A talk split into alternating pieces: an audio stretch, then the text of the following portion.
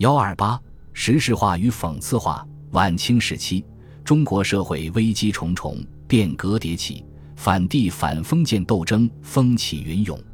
这种动荡不安的社会现实，强烈的影响着中国社会的各个方面，也在画坛得到反映。这就是流行一时的时事化和讽刺化。时事化和讽刺化是随着近代化报刊的兴起而流行起来的。鸦片战争以后，近代化报刊在中国出现，石印技术也传入中国，这为时事化、讽刺化流行于世提供了重要的传播媒介。早在19世纪后期，在上海等地就创办了《小孩月报》《环影画报》《点石斋画报》《飞影阁画报》等，其中《点石斋画报》较有代表性。该报创刊于1884年5月8日，每旬出版，附属于《申报》，由《申报》附设的点石斋书局印行。吴有如为主编，参加编绘者有张志莹、古月舟、周全香、金贵生等。均为长于苏州市年画的名手，《点石斋画报》刊登过大量新文化，表现的题材十分广泛，诸如时事新闻、市井民俗、奇闻异事、战争民变、域外风情等无所不有。其中有价值的是反映中法战争、中日战争等近代中国重大历史事件的图画，如法败降文、亮山大捷等。以中越人民和台湾人民抗击法日帝国主义侵略的英勇战争为题材，生动地表现了中国人民的反抗精神。从绘画的角度上看，这些画构图合理，笔画细致，刻画生动，并兼有中西画法的特点。晚清最后十年，资产阶级民主革命风起云涌，进入高潮，时事化、讽刺化也得到空前的发展。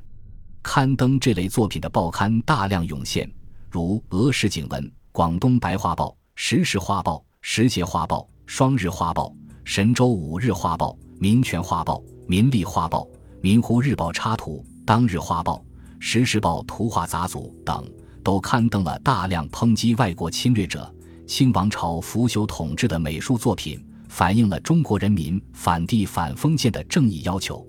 这些作品多为讽刺画。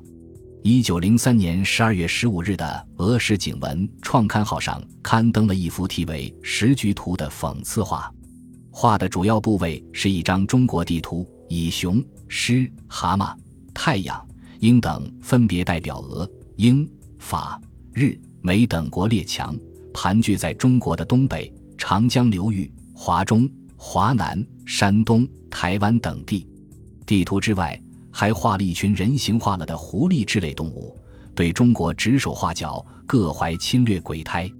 这幅画形象地表现了当时中国被帝国主义列强瓜分蚕食的民族危机，揭露了帝国主义的侵华野心，对国人起到很好的教育作用。再如，一九零七年四月二十五日，中国同盟会机关报《民报》出版增刊《天讨》，刊登了。过去汉奸之变相，现在汉奸之真相等讽刺画，以人头蛇身、鱼身、兽身的画面，刻画了曾国藩、李鸿章、袁世凯等人的丑态，表现了革命党人的反封建斗争精神。总之，此期的讽刺画紧密联系现实，及时表现了中国人民的反帝反封建斗争，具有鲜明的时代风格和战斗性，起到广泛的社会教育作用。